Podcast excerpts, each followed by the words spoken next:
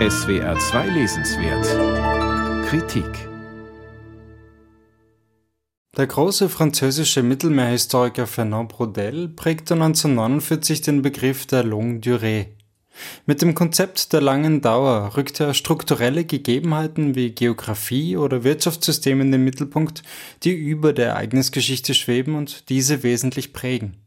Ein mustergültiges Beispiel für eine Geschichtsbetrachtung aus dieser Perspektive liefert der aus Indien stammende und in den USA lebende Schriftsteller Amitav Ghosh in seinem neuen Buch Der Fluch der Muskatnuss.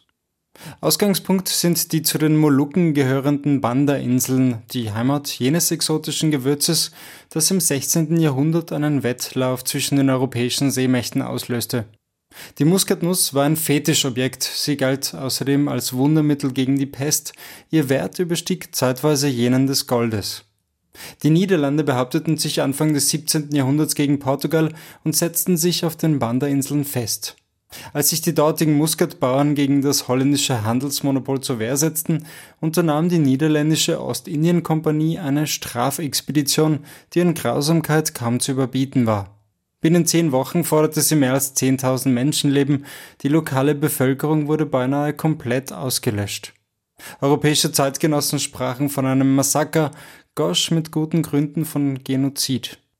Der Muskatnussanbau wurde von da an direkt von den Niederländern kontrolliert, die Arbeit verrichteten importierte Sklaven. Das Blutbad auf den Banda-Inseln zur Steigerung der holländischen Profite ist Goschs Einstieg in eine kleine und überaus düstere Geschichte der Moderne.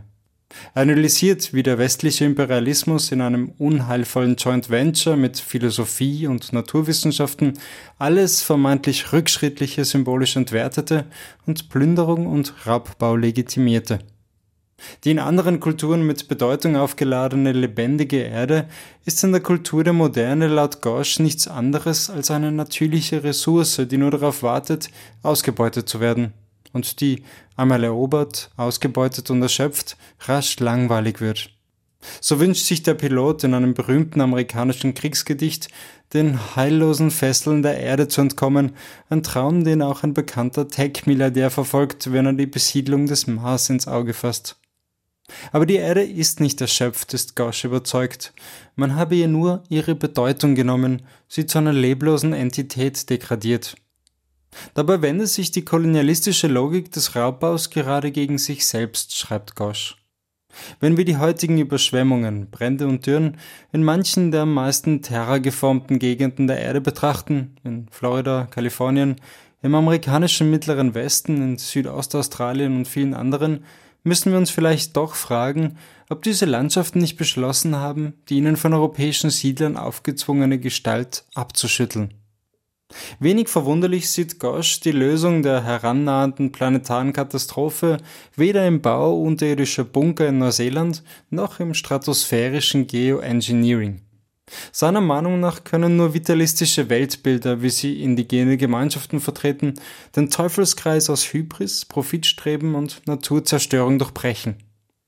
Eine wichtige Rolle bei diesem Kultur- und Mentalitätswandel könnten Künstler, Filmemacher und Schriftsteller spielen. Nichtmenschliche Stimmen der Natur, meint Ghosh, müssten wieder in unseren Geschichten mitsprechen.